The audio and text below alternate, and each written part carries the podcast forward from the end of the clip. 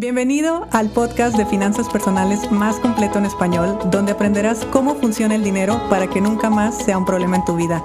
Mi nombre es Idalia González y estoy feliz de que estés aquí. Feliz inicio de semana a todos. El día de hoy quisiera hablar contigo acerca de la industria financiera, esta industria que eh, pues en la que yo estuve tantos años, donde aprendí tanto y, y honestamente creo que prácticamente mi vida laboral, mi experiencia laboral, al menos cuando yo pertenecía a empresas, fue eh, dentro de esta área y estuve eh, dentro de esquemas de autofinanciamiento, en el sector inmobiliario, estuve en aseguradoras, estuve en administradoras de fondo, entonces conozco un poco de cómo funciona eh, esa industria por dentro. Me refiero a que sé cómo se venden muchos de esos productos, muchos de los servicios financieros que nosotros utilizamos día a día o que nos ofrecen día a día.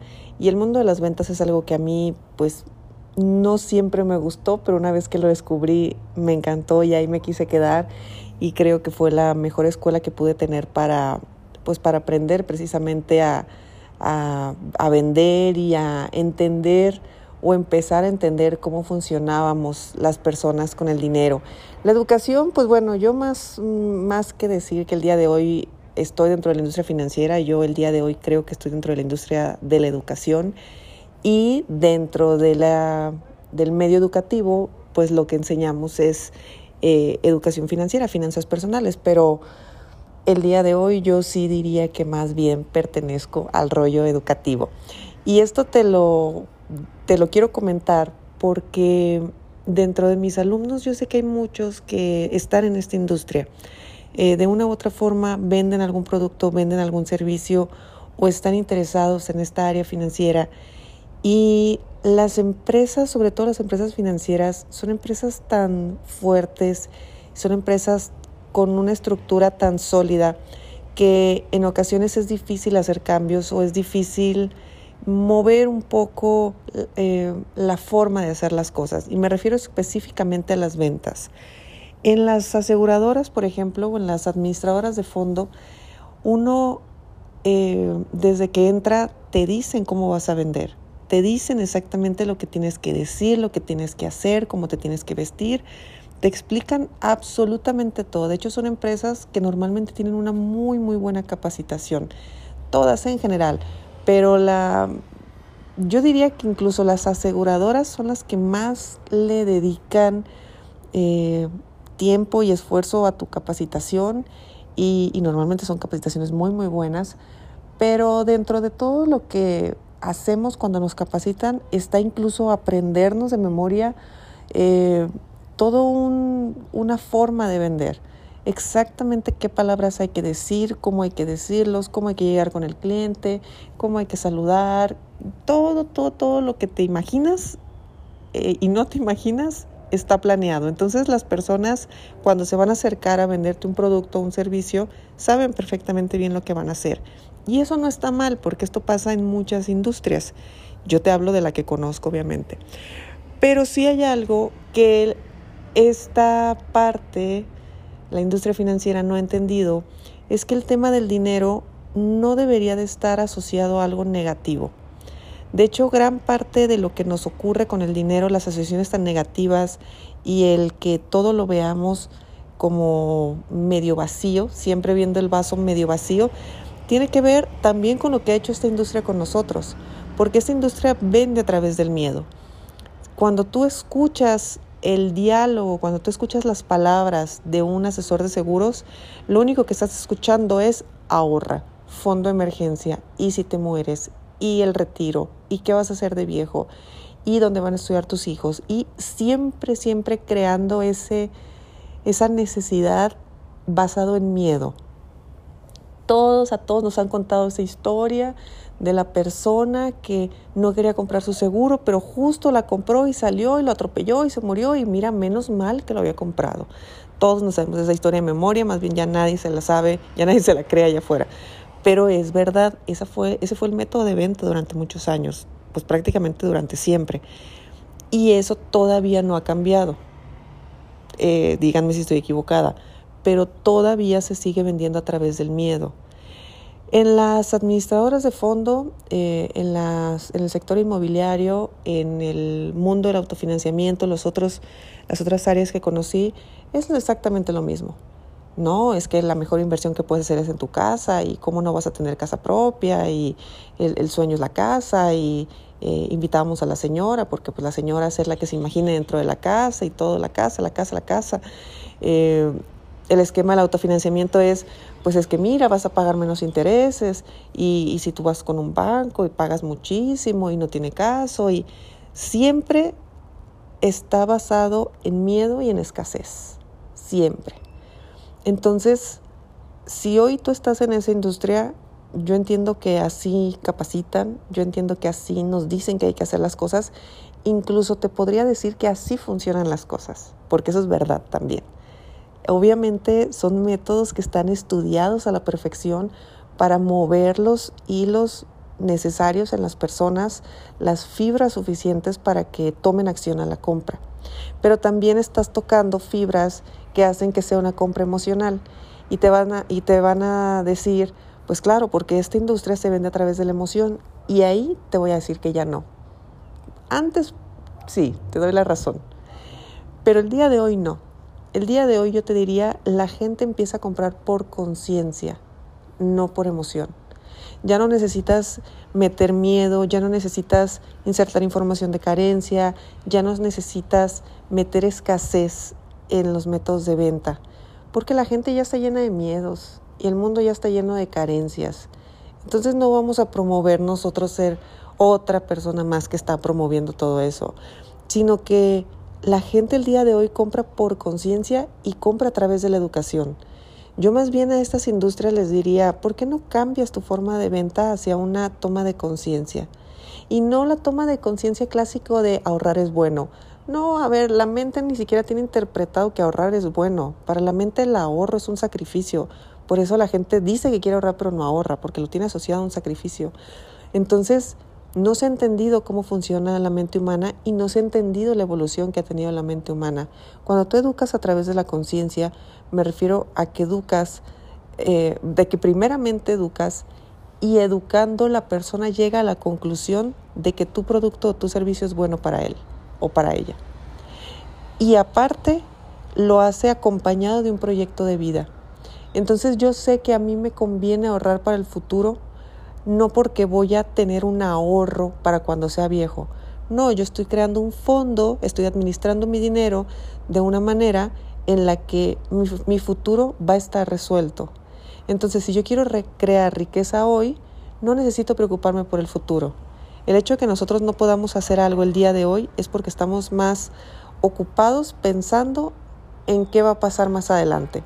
Aunque seamos de las personas que digan que Dios proveerá y esas cosas, no, la verdad es que es un tema que todos por lo menos tenemos en la mente. Y vamos a ver en la calle y decimos, ay, ojalá yo no fuera ese tipo de viejito, ay, ojalá que yo tenga trabajo, o yo quiero tener la vida resuelta y no sé cómo. Y, y todas esas dudas todos los tenemos. Y claro que si llega y te, y te dicen que hay que ahorrar para el retiro y todo eso, pues vas a decir eso está bien, porque sí, es algo que nos conviene, pero va a ser por una emoción de miedo.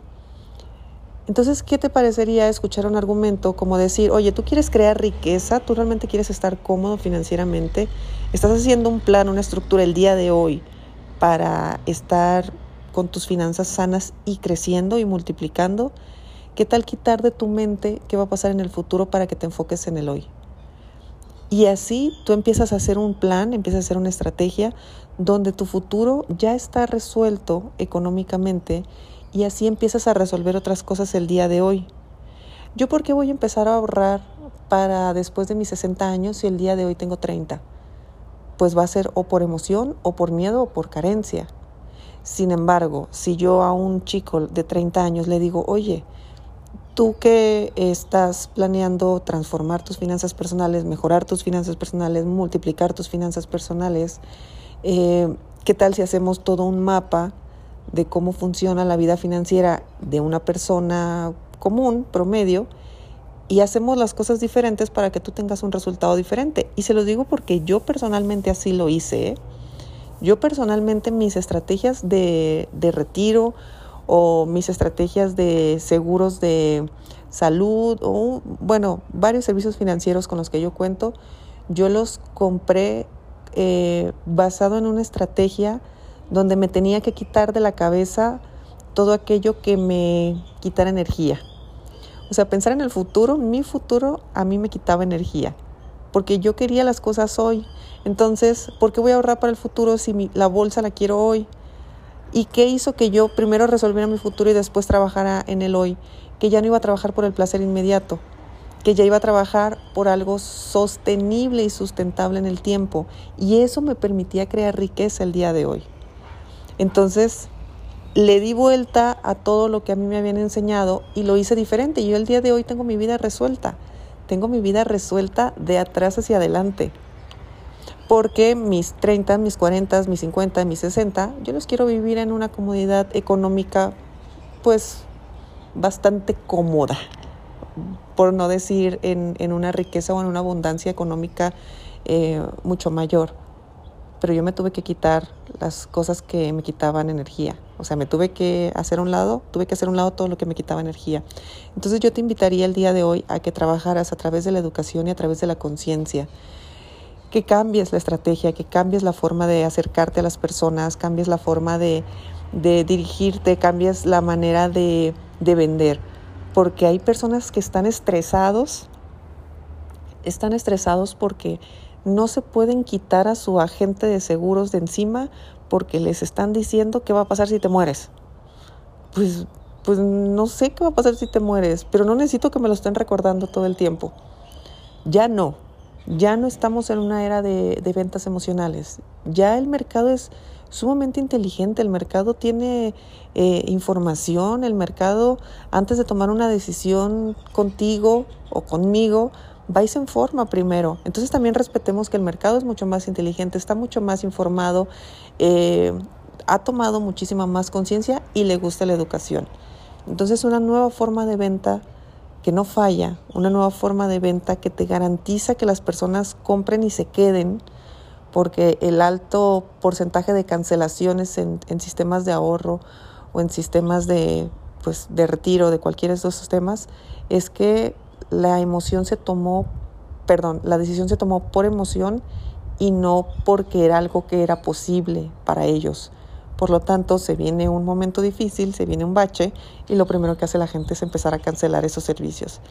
Así que tú te lo dejo solamente basado en mi experiencia, en todos los años que yo trabajé desde el miedo y trabajé desde la carencia eh, y el día de hoy que trabajo desde la conciencia y desde la educación, bueno, el, cambio es tangible.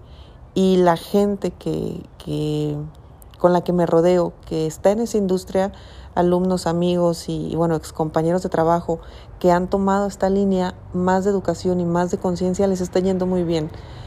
Les está, eh, están aumentando sus ventas y están haciendo las cosas de otro modo. Incluso yo empecé educando a mis clientes. Cuando yo empecé todo este tema, los primeros cursos que daba eran mis clientes de la industria financiera.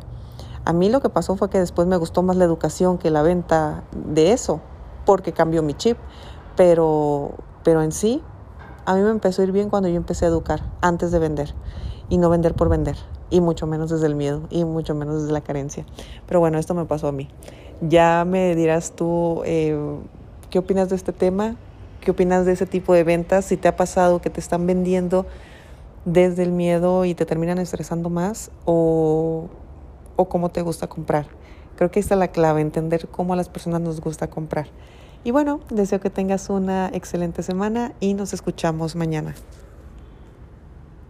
Si te gustó el episodio de hoy, compártelo con quien crees que necesite escucharlo. Sígueme en mis redes sociales arroba Idalia González MX en Facebook e Instagram. Suscríbete y nos escuchamos mañana.